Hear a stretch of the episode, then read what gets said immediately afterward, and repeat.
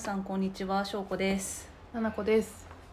はい第4回目のラジオになりましたが先日はキャンドルのホリデーコレクションが 発売になりはい。大量の配送をはい。こなした皆さんありがとうございました。後にこのラジオを撮っています。あの第一陣もう配送が始まってて配送？届お届けが始まってて皆さんからの反応も嬉しく拝見しております。はい、ホリデーコレクションもとてもいい香りになりましてなんかすごくたくさん作って、まあ、4日間販売期間があってまあ4日4日のうちでは買えるかなとか買えるかなってぐらい作ったんですけど、1日で完売したのでちょっとまたね再販も今検討している段階ですのではい。再販に向けても準備をしていきますので、はいつかの間の 間にラジオを撮る形ですね。はい。なので、次回の再販もお楽しみにしていただければなと思います。思います。で今日は、えっと、お便りが何通かあるのでそれを読んでおはい。答えしていきたいなと思ってます、あのーお便りご質問もいただいてるんですが感想のお便りもいただいてて結構 DM でもいただいたり皆さんありがたいなと思いながら拝見しております。えっ、と一つご紹介させていただくとえっ、とラジオネームようこさんから。ほまとめて3回分聞きました。いやはやストレスのお話が興味深くてメモを取りながらなんと聞かせていただきました。インスタライブだとバックグラウンド再生ができないのでポッドキャストはとても嬉しいです。いいねを押したいのにポッドキャストきはいいね機能がないのでメッセージさせてもらいました。これからも配信楽しみにしています。だそうです。う嬉しい。嬉しい。これめちゃめちゃ嬉しい。では皆さんいいね代わりにこあのお便りいただけ確たからに。いただけたらと思います。すごい嬉しいですよね。自分の行動を振り返ってもなかなかそのお便り出すってねなかなかないかからね。なかなかないのでありがたいです。ありがとうございます。ありがとうございますよこさん。あと,、えー、と今日一つお答えしたいなと思っているお便り読ませていただきます、えーラジオネーム麦さんから。麦さん。はい、えー現在大学3年生です、えーおすすめのアルバイトありますか？1年ほど働いたところもありますが飽き性なのか最近はアルバイトを3ヶ月ほどで辞めるということが2連続でありました。うん。社会に出た時に果たして長く勤められるだろうかと不安になっています、うんえー就活生に向けてアドバイスお願いしますほうほうほうほう。とのことです。大学生が聞いてくださってるんです、大学生ね、が聞いてるんだ。嬉しい。嬉しい。嬉しいし背筋が伸びますね。うん、そっか。まあ冷まるとアルバイトが続かなくてうんうん。この先社会人になるのにちょっと不安ですっていうことと、社就活生に向けて何か働くということについてのアドバイスをくだされうんうん。ということですね、私も恐ろしく続かなかったタイプなので わかります。気持ちが。私逆にすごい続いちゃうタイプだからうんすぐ辞めてしまうのは何が要因なのだろうとうんうん。思ってしまうんですが、でも別に辞めてもいいと思うよ 私は、うん。うん私も、うん。まあ良いと思ってたからやめてたんですけど、うん。なんかなんて言うんだろう。うん。私の場合はたまたまいいバイト先にうん。出会ってでも、うんうん。私は朝を朝働きたかったから、うんうん朝4時に起きてやば。そうそうそう。パン屋さんでバイトしてたんだけどうんやばい。朝4時に起きて6時から出勤で6時9時で3時間働いてそこからうんうん。勉強するみたいなうんうんうん。スタイルだったから、朝働けて時給が高いところっていう目的が達成できたから、うんなるほど。結構割とそういう明だったそうそう明確だったから長く続けられてたけどでもやっぱり合う合わないはあるから、うんうん。なんか別にすぐ辞めてもいいと思った理由としてはなんかこうこういうここういう働き方とか、うんうん。こういう観こういう観点では私には合わないというこう得たものがあればいいと思う、うんうんうん。そしたら次のねバイト先はそれがクリアできるところを探せばいいから。そうですね。うんいいんじゃない？なんかあのーあまた辞めちゃったで終わるともったいないけどあそうだね。なんか、今回辞めた理由は、えー例えば、まあ、時給が良くなかったなのか、うんうん。えー、と職場関係が良くなかった。職場関係職場の人間関係もうちょっと深掘った方がいいと思いますけどこういう人と会わなかったとかうん。なんか仕事内容のこういうところが苦手だなと思ったとか、うんうん。その学びが得られてたらね良いですよね。うん。だから別にいいんじゃない？奈々子はなんですぐ辞めちゃってたの？ええ私トータル30個ぐらいバイトしてるんですすけどごくない？え マジで？逆に大変でしょそれ。そんだけその転々としてたら。インターンとかも含めてですけどね、うん30個ぐらい転々としてましたね。私も同じ不安がありました。当時あのアルバイト続かないから社会になんか出られないなって思ってたんですごいわかります。えなんで辞めてたのでしょうそうそうそうそう。理由は？あーでもまいろいろですけどそれこそ私はそういうなんか朝働きたい時給が高いところみたいな明確なものがなかったのでうんうん。なんかまずは家から近いところが通いやすいだろうなみたいなそのなんだろう。特に目的はなくとりあえずお金うん。が稼ぎたいなそうそうそう稼ぎたいなっていうので始めてあの大学生で初めてアルバイトしたんですよ。うんあそうなんだ。そうそう。だから実家と大学の間が行きやすいだろうなみたいなふわっとしたので始めて、でなんかずっと単純作業だと面白くないなって分かって、うん。もうちょっと接客重視のところにしてみたり、うんうん。接客重視のところにしてみたんだけどなんだろう職場の人間関係が合わなくてうん。辞めたので、今度はそのあんまり人と関わらなくて済むとこにしてみようかなって言って 内内職のバイトしてみたりあ内職のバイトはもう気が狂うぐらい時間が進まなくて私に合わないなとかっていう感じで1仮説1検証違ったから次っていうのを30回やってたみたいなやば。感じですね。えー、結局一個も長く続けられてこなかったの？長くは結局スーパーのレジのバイトが一番続いてえーあ9ヶ月。うー。んでも9ヶ月なんだ。うん。最長。最長。と、まあ、長期のインターンしてたのが同じぐらいですかね、うんうんうん。1年弱ぐらい。っていう感じですね。全然私5年とか平気で続けちゃ続けちゃってたから掛け持ちとかもしてたし。すごい。人間関係があれだなとかなかったんですか？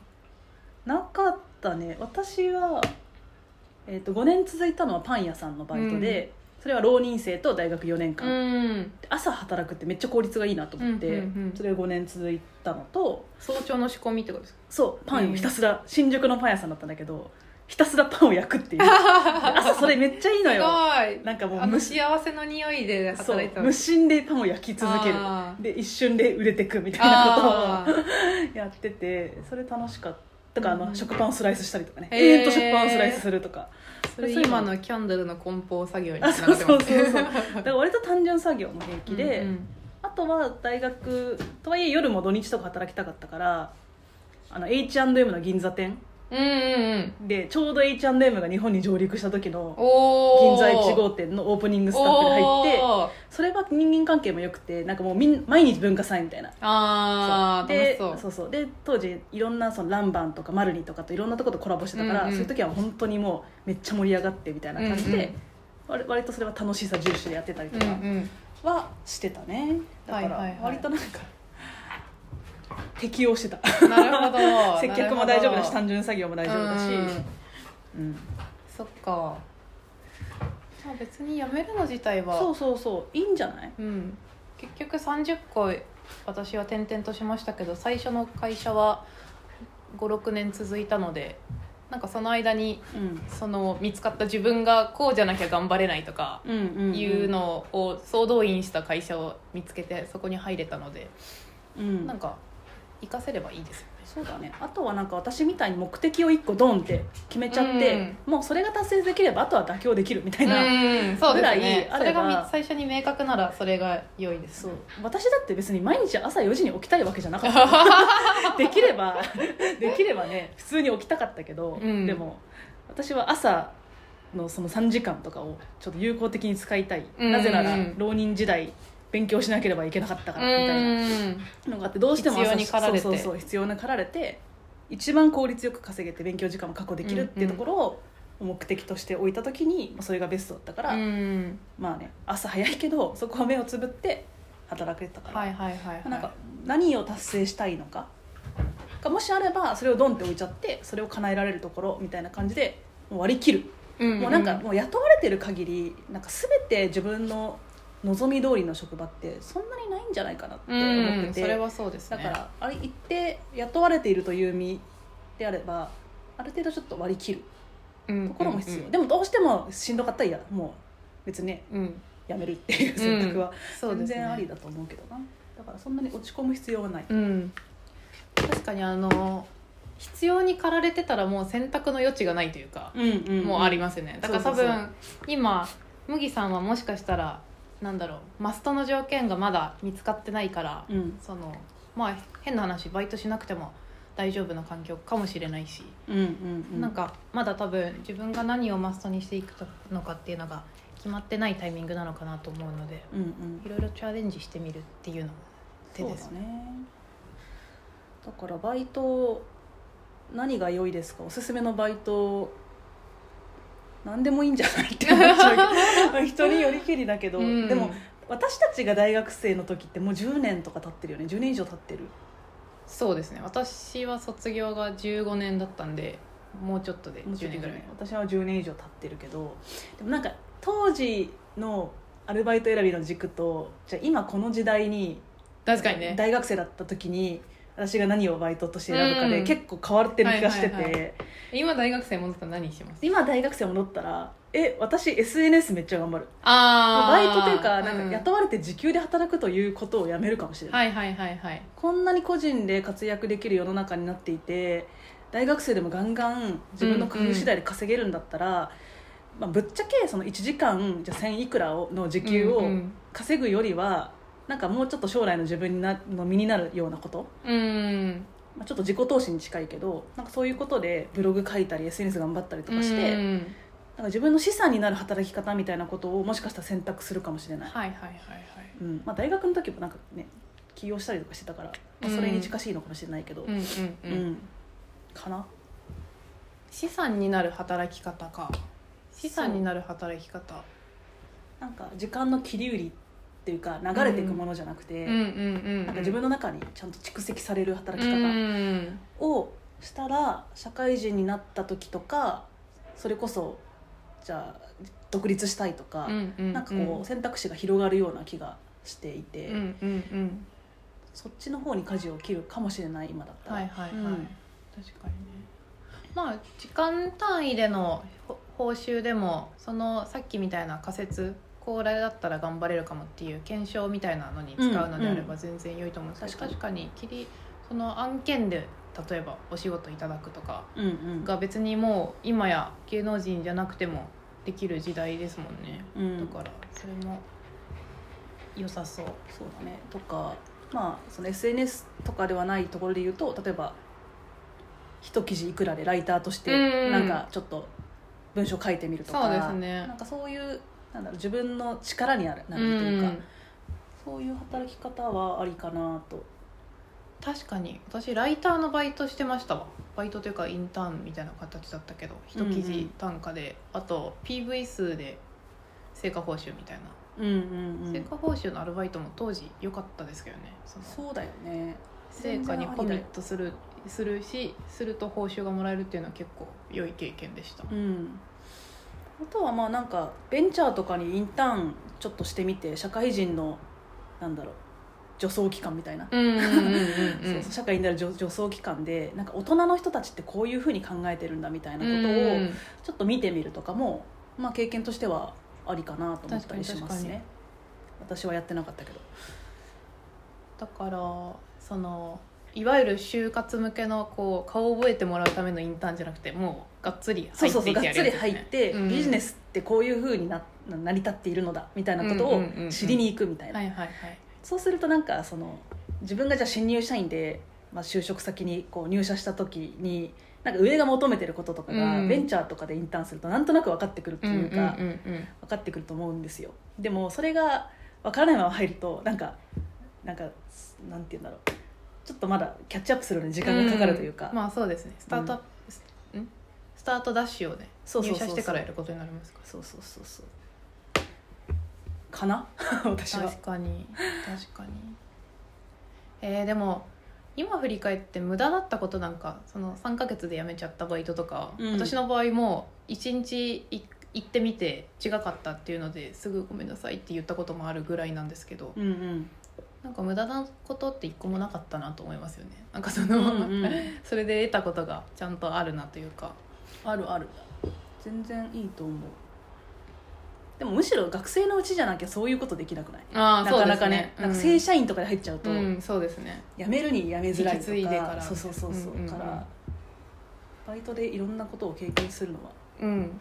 むしろ学生のうちじゃなきゃなかなかできないことなんじゃないかなと思ったりします、と思います。あとは就活生に向けてのアドバイス。うー。ん就活生。か就活どうだった？ええ就活はね私は結構ほ本気でというか、うん。あの絶対に独り立ちし経済的に独り立ちし続ける人生にするぞと決めていたのとうん。一方でこんだけバイトが続かないから、うん。本気で選ばないとまた続かないぞっていうその排水の陣で臨んでたので、あー。結構なんだろうな。割と早めから準備して、うん。うんもう就活本番は数社しか受けずにうん。みたいな。もう決,、ま、決め打ちでん？決まったところに数社だけ受けてそこに行くみたいな感じだったんですよねなるほどね。楽しかったですけどね。就活、うん。楽しかった？楽しかった楽しかった。1ミリも楽しくなかったんだけどえどこが楽しくなかったですか？えっと私の場合はなんか奈々子みたいにすごいすごいいろいろ調べて受けたとかいうよりも、もう割と大学3年生の時から着物屋さんを自分で起業してました。そっか店舗経営とかなんかそういう自分独立をしたいっていうのがまずあって、ただ着物屋さんがなんだかうまくいかなそうだぞうんうん。ってなった時に、もうみんなが動き始めてる時に、うん。あやっとちょっと本腰入れてちょっと見てみようかなっていうのので、なるほどなるほど。で途中合流だったそうそう途中合流でで、まあ、でも一つだけその目標というかこういう働き方がしたいっていうのが一個あって、えっとまあ、将来独立するんだったら社長に一人でも多く一人でも多くの社長に会える仕事がしたい。っうん。てなった時にそれが人材業界の営業をやりたいに変わったのよね、でだから人材業界をいくつか受けてでもねそんなにあの内定がもらえないで困ることは正直なくって、うんうん。でも人材業界何社か内定もらった後にどこに行きゃいいのっていうのは正直ちょっと思った。はいはいはい。けど割となんだろうこうのらりくらりというかうんうんふらっとやってふらっと入ったっていうのが正正直なところ。うんうんうんうん。うん。そうかなんかアドバイスできることあるかな？それぞれのね就活うん。あると思うから。まあでも今私結構本当に真剣に 真剣にというか、うんやったらでいいってやってたんですけどうん。なんかだから絶対失敗できないってめちゃめちゃな脅迫観念でやってたんですけど、うんうん。なんかそんなことなかったなあそうそうなんだ。よ なんかなんか私思うのは大学生の視野でうん。主体でうん。企業なんて自分にぴったり企業なんて選べることないから。レアだと思う。そう。だから私逆にそんな頑張んなくてよかったなって思ったのは一社目入って私3年で辞めてるんだけど、うん。そのぐらいラフでいいと思うのよ、はいはいはい合はい。わなかったら別に次のところなんていくらでもあるし、うんうんこんだけ人手不足って言われてんだから、うんどっかあるやろって思って、うんそうそうそう。だから3年頑張るけど3年で見切りつけてどうするか考えるみたいな感じで割とこうラフにうんうんうんうん。やってたのはあるし、うんまあ、別に長く続けなくても別にいいからうん。うんより自分のスキルが活かせるところとか、うん自分を高く買ってくれるところに、うんうん。こう乗り換えていくみたいなのは、うんむしろした方がいいと思ってうんうるのよ、んうん。なんかあの私も翔子さんもお世話になってるじゅんさんっていう、うん。あの経営者の方がいらっしゃるじゃないですか。うん。じゅんさんも多分ほぼほとんどのキャリアを12年ずつもうどんどん転職するみたいな感じで、うん。ここでやれることはやりきったとか、うん。えっと、っていうのでどんどん次に転職していって最終的にご自身で起業されてみたいなうん。感じだったんでなんかこうもう今やなんだろう長く勤めてるのが是じゃないなっていうのすごい思いますようんうね。んそうだね。なんかこう年功序列でうん。あの終身雇用でみたいなところはもうほぼないと言っていいと思うから、なんかね一社目で何としてでも自分にぴったりのところで長く働き続けなきゃいけないっていうのは崩壊しつつある中でうん。ね別にそんなに頑張んなくていいって 大学生に言う、うんうん。こんなこと言うななんかそれ大学であの就活新卒の就活で行きたいとこ行けなかったからといって、うんうん。人生終わるとかはない、あ本当にない。本当にない。本当にない。本当にない。そうそうそうそれは本当にないですだし行きたいと思って行ったとこでも、思ったのと違かったなんてめっちゃあるから、うん。あるあるあるある。それはなんかこう親ガチャじゃないけどそのうん。配属ガチャみたいなのもやっぱあるし、人ね。間関係とか仕事の振り方とかもあるから分かんないのよ。うんだし到底大学生の視界じゃぴったりのとこなんて、うん。そもそも見極められないし、うん。分からないから一旦なんか入ってみて。うん。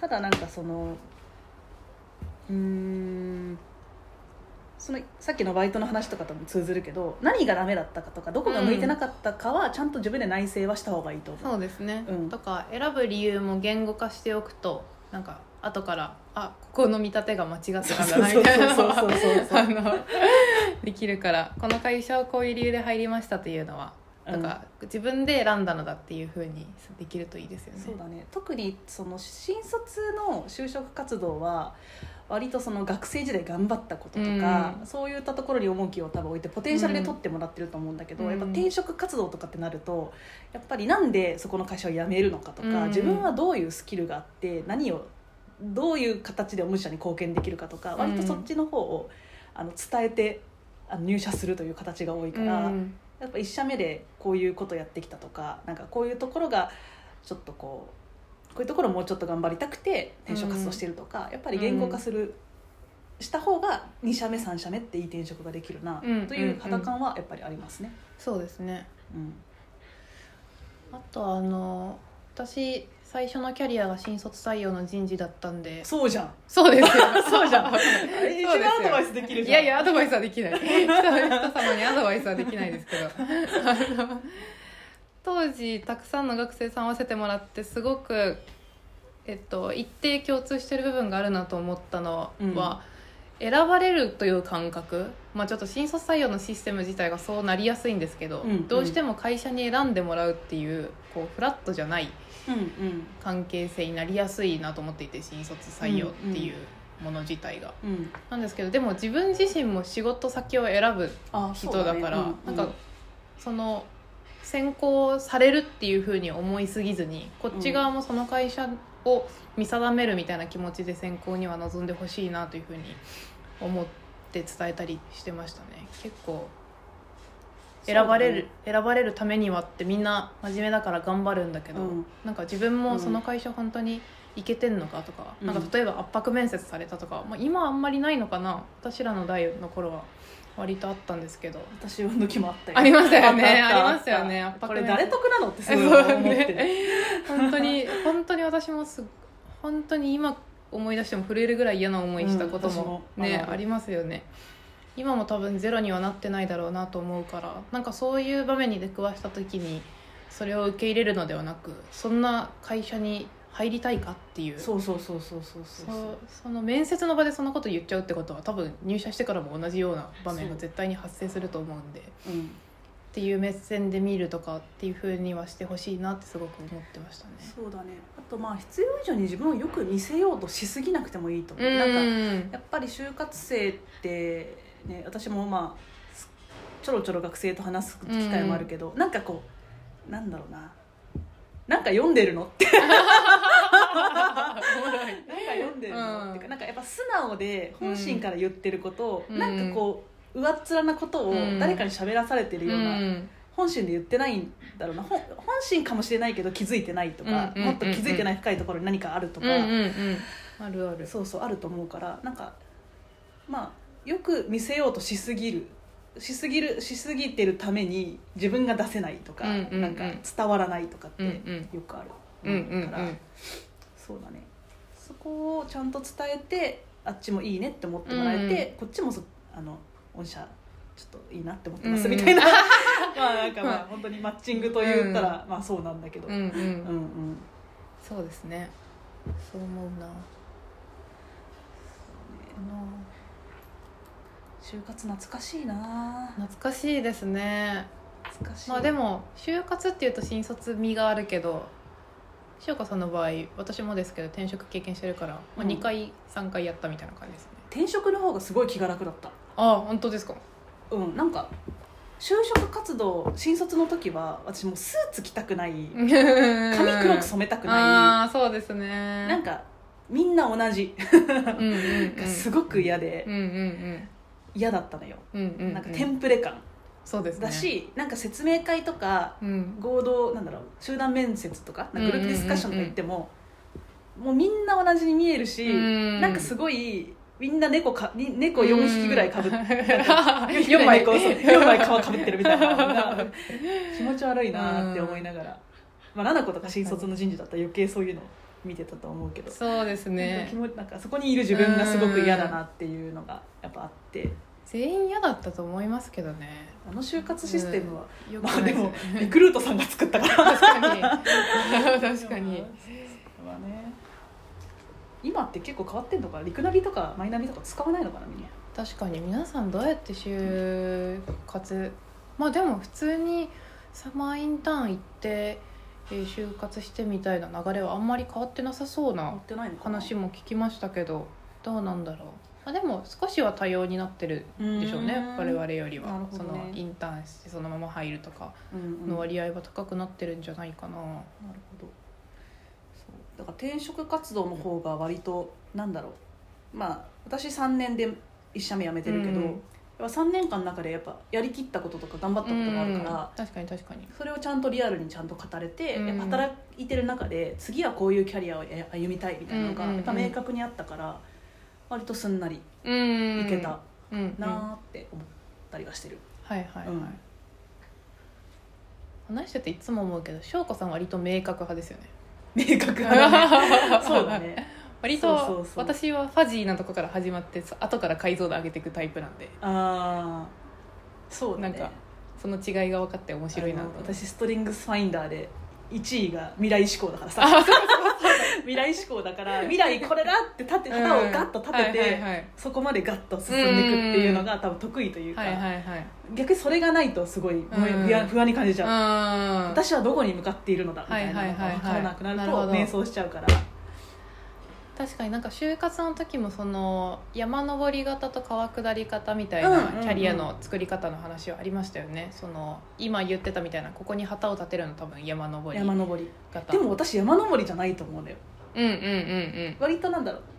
スキルスキルというか川下り型であ自分こういうこと得意なんだとかっていうのを割と知っていくタイプで、うんただつ超中長期で見た時うんうん。は割と山登りだと思ああなるほう、ど。なんかこううんなそそちょっとよく言ってること分かんなくな 山登りの山登り型の思考をする時もあるし、割と川下りで、うん。例えばあ私意外とこういうメルマガとか作るの得意なんだとかあーはいはいはい。あこういうことも私できるんだみたいな感じで、はいはいはい。要所要所でなんかこうスキルが増えていく感覚。なるほど。でも別に下ってるうちに登りたい山山見つかるみたいなことですか？そうそうそうそうそうあーなるほそうどなるほどそうなるほどなるほどジャングルクルーズ型です。ねうん。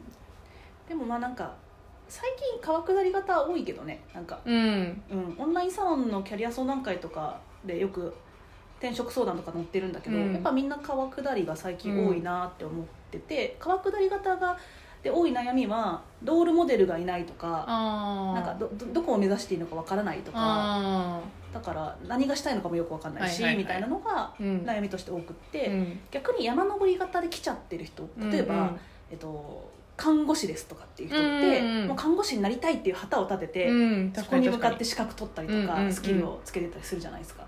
でか山登り型の悩みとしては看護師になれました、うん。もう山登っちゃいましたみたいな、うん。次どうするみたいな、次の山が見つからないぞとかそこから、えっと、大きなジョブチェンジをすることが難しくなるから、うん。そういったところで結構悩みがあるなっていうののが、まあ、いろんな人の話聞いてて思った。確かに何かになるっていう山にしちゃうと難しいですね。なんかそのね、うん。より多くの人の役に立つとかの山だとなんかその看護師っていう山登ってっていう道を登ってみてまあもっとこういう働き方にしたいなと思ったらチェンジするとかうん。しやすいけどなんか山の設定し方もいろいろありそうですね。そうだね。流派。は確かに。あと山登りが難しいのはこの変化の激しい時代で山設定しづらくなっちゃったっていうのもありうんます、うんうん。だから山そう設定しづらいよね。だからちっちゃいあの大きな山じゃなくてちっちゃい山を何個か。はいはいはいはい。小さい山登りをして、うん。山登って下って登って下ってみたいな感じで、うん。そうだね。確かに。そんな感じ。川下りと山登りのうん。二刀流みたいな、うん。これあれですね。前回のストレス回でも短く設定してやると。うんストレスがないよねっていう話をしてたからそれにも通じますそうだね。ねいきなり大きな目標をガンと立てると、うん。到底達成できずに絶望しちゃうから、うん。ちっちゃい山をちょこちょこ登ってみうるみたいな、ん。まあ違ったらすぐ下れるしみたいな、うん。そう考えると最初の問いに戻ると、うん。アルアルバイトのアドバイスは最近辞めちゃったバイトも含めて過去3つのなんか楽しかった点とかを洗い出すぐらいの小さな山に一回登ってみるのもありかもですね、そうだね。でそれの共通の楽しかったことが、えー実現できるアルバイトを一回やってみる。うん。でそうだね。社会人になるの不安ですとか就活生に向けてのアドバイスはあの、まあ、大学生の司会で社あの正社員としてちゃんとうん社会に出て働くっていうことなんて到底分かることじゃないから、うん別にあのすぐ辞めてもいいしこの時代も別に終身雇用でうん。働く世の中でもないから、うんまあ、そこの入った会社で、まあ、身につけられるスキルをつけて、うん。あもう無理だと思ったらうん。次みたいなのうん。も全然ありだよっていう、うんだから別にそんなに肩肘張らず、そうですね、うん。働けばいいんじゃない、って思う、思い悩みすぎずに。うん、良い職場が見つフかるといいね。ァースト職場が見つかるといいですね。うん。でもいいななんかそういうフレッシュなさ、うん。気持ちってもう私たちもう無理じゃん。もう無理じゃん。確かに。その時は確かにいろんな悩みはあるけどなんか今だったらもっとこういう選択取るかなとかってうん。思うけど、でもあのフレッシュなもう気持ちにはもう戻れないからさ。確かに。いいななんか。不可逆ですねもう。そうそうそう不可逆だから。でもそんな時に頼りに思ってもらえて嬉しかったです。あそうだうね、ん。なんか仕事の話とかは全然私たちもいろいろ紆余曲折。本当に、ね。うん。新卒の、ね、就職活動も悩みながら就職活動して、でまたお互い転職もしてるしうん。でそこからまた、ね、独立してるし、まあ、いろんな働き方をお互い経験してるから、そうですね。その中で思ったこと感じたこと学びうんみたいなことはなんかお話できるかなとうん、思ったりしてますね。うん、うんそれで少しでも役に立ててたら嬉しいな。うん。一応曲がりなりにも人材業界に長年いたから。そうですね。ちょっと還元していかないと。還元していかないと。価値還元していかないと。はいそんな感じですかね。はい。最後まで聞いていただきましてありがとうございます。ありがとうございます。引き続きお便りお待ちしております、こんな感じでラフに答えていきますのでどんなどんなお悩み事でも。大丈夫。大丈夫です。うちらで答えられなかったらゲストを呼びます。あそうだねゲスト。答えられると呼ぶから。答えられる人呼ぶから。全力で向き合っていきたいと思います。はい。はい。